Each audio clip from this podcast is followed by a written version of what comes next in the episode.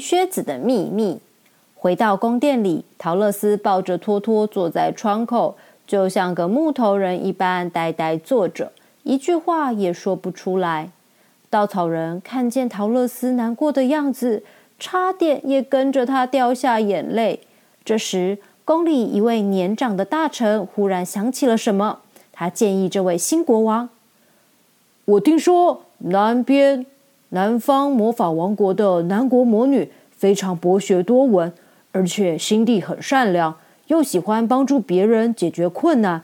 我建议稻草人国王不妨带陶乐斯去找南国魔女帮忙，也许他有法子让陶乐斯姑娘回家。哦，这倒是个好办法！我立刻去告诉陶乐斯。稻草人把铁樵夫和大狮子都叫到房里来，悄悄和他们商量。现在。送陶乐斯回家，唯一的希望就是去找南国魔女。我想，我们应该陪他一起去，免得他在路上发生什么危险。是啊，我们是同甘共苦的好朋友，当然要陪陶乐斯去南方魔法王国。在他还没有回家之前，我是没办法安心去西方魔法王国当国王的。铁樵夫一口就答应稻草人的要求，大狮子也在一旁猛点头，表示自己的意思。陶乐斯知道了这件事，感动极了，他赶紧打起精神，随着同伴们向南方的南方魔法王国出发。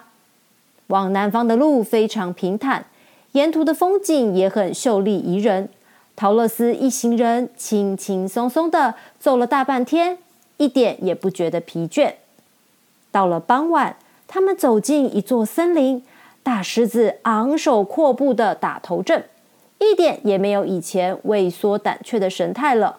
忽然，从附近的大树后面跑出一头黑豹，陶乐斯吓得惊叫起来，大狮子却威风凛凛的看着面前的黑豹问：“你站在这儿有什么事吗？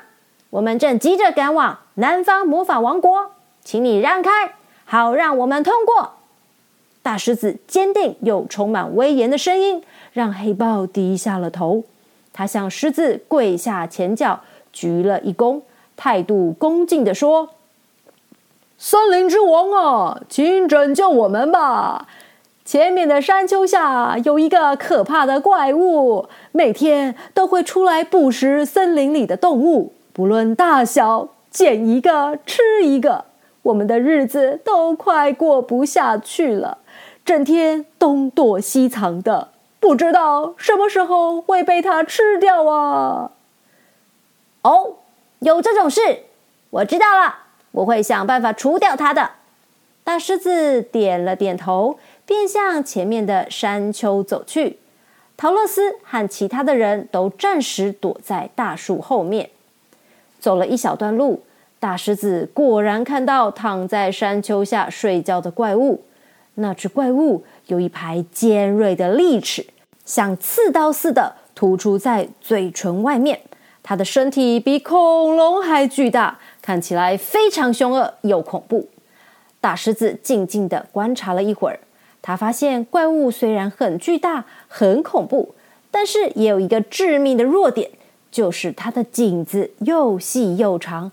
如果大狮子想到这儿，立刻鼓足全身力量，以迅雷不及掩耳的速度扑向怪物，一把抓住它的细颈子，把它扭成两段。怪物在睡梦中连哀叫的时间都没有，马上就身首异处，一命呜呼。森林里的动物们看见这个情景，高兴的围着大狮子欢呼高喊。他们兴奋的大叫：“骑士大王留下来领导我们！狮大王万岁！”大狮子非常愉快的答应动物们，等护送陶乐斯回家之后，一定会再回来统领森林。黑夜过去了，第二天上午，他们来到一大片绿油油的草原上，四周全是鲜红色的小花，还有鸟儿歌唱的声音。陶乐斯睁大眼睛，东看看，西望望。他问稻草人：“这里就是南方魔法王国吗？好像神仙住的地方啊，美极了。他们正在闲聊的时候，远处忽然走来一队侍卫，他们穿着鲜红色的制服，戴着红帽子，看起来精神抖擞。其中一个配着红色长剑的队长走向前，向陶乐斯行了一个礼，微笑着说：“各位好，我们的南国魔女正在宫殿中等候大家，请随我来吧。”南国魔女。她怎么知道我们要来呢？哦，这并不奇怪。南国魔女的法力高强，所有的事情都瞒不过她的。侍卫长说完，就带他们走向华丽宫殿。南国魔女坐在大殿的宝座上，她的皮肤光滑柔细，眼睛散发出慈祥的光芒，嘴唇像樱桃般的艳红。看起来仿佛是个年轻美丽的少女，真把陶乐斯给看呆了。欢迎，欢迎你们来到南方魔法王国。南国魔女温柔的向他们微笑，接着说：“其实你们的心事我都明白。关于陶乐斯想回家的事，一点也不困难，我可以帮助他完成心愿哦。”啊！太好了，谢谢你。那么，你一定也可以帮助稻草人回到翡翠城堡，担任欧兹国王了。还有铁樵夫，他我知道。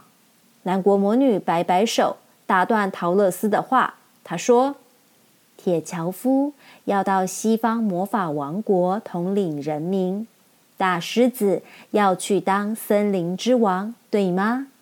你们都是有智慧又勇敢的人，一定会是最好的领导者。我教你们念一句咒语，立刻就能送你们回到你们想去的地方。别担心。陶乐斯听了，高兴的跳起来说：“谢谢南国魔女，这么一来，他们就不必再长途跋涉，赶回去他们的国家了。”对了，还有我，我该怎么回到堪萨斯大草原呢？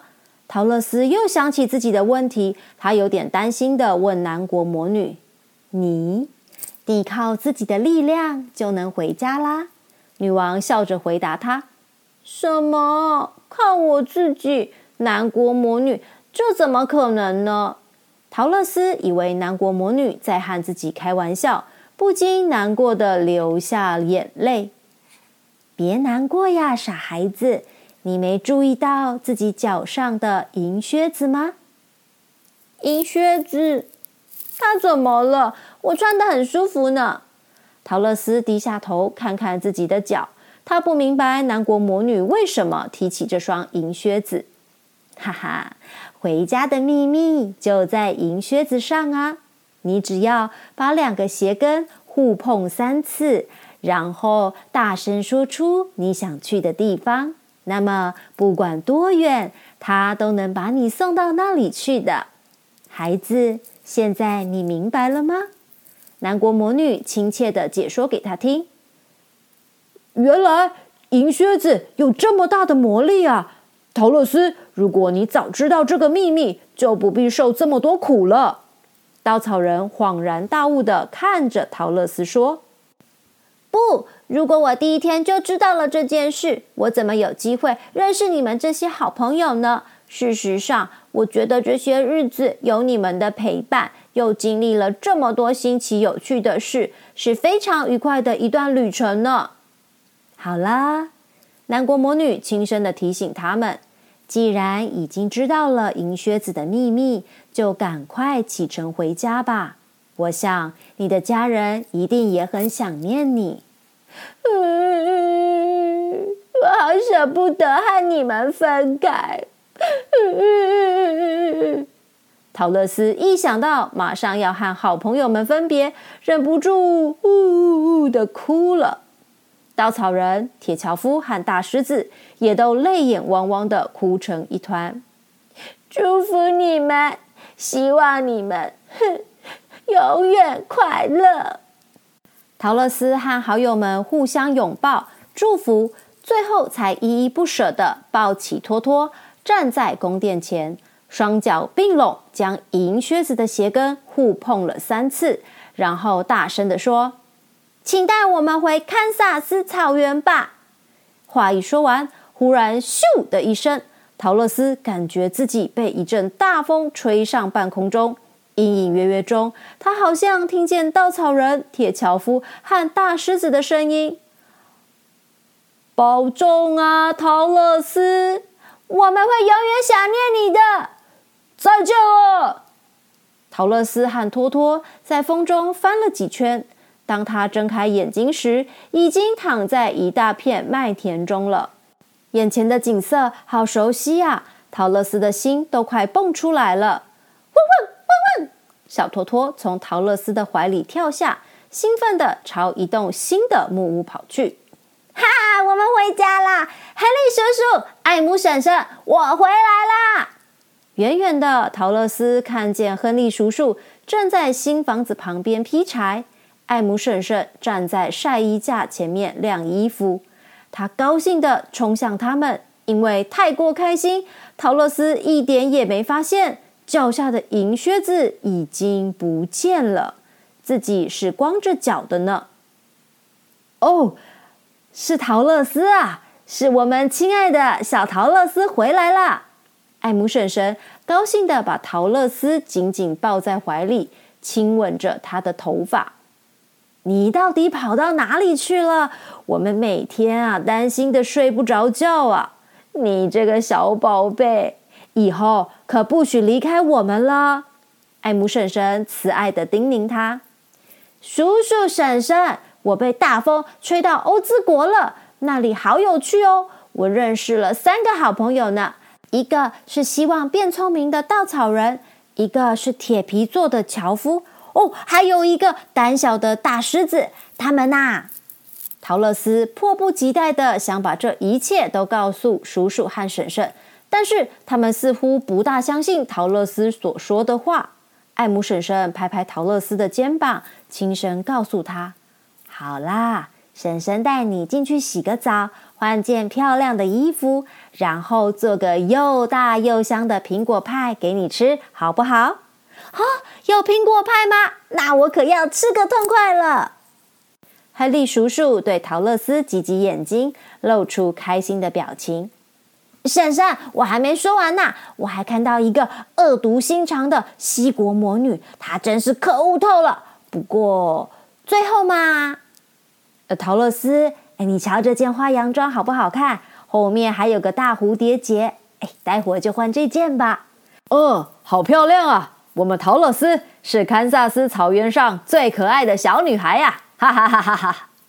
就这样。在欧兹国经历过许多的惊险历程后，陶乐斯终于回到他思思念念的堪萨斯。这趟绿野仙踪的奇妙旅程过程中，充满挑战与困难，全都是陶乐斯这辈子最珍贵的美好回忆。虽然陶乐斯没有办法再次跟欧兹国的朋友见面，但是稻草人、铁樵夫还有大狮子。还是常常跑到梦中与他相见哦。大家好，我是 April。我听完这个标题之后，我想知道到底银蝎子有什么秘密。结果后来听的时候呢，发现它可以让他顺利，就是赶快回家。啊我也很开心他回到家乡。嗯如果我回到家的话我搞不好会呀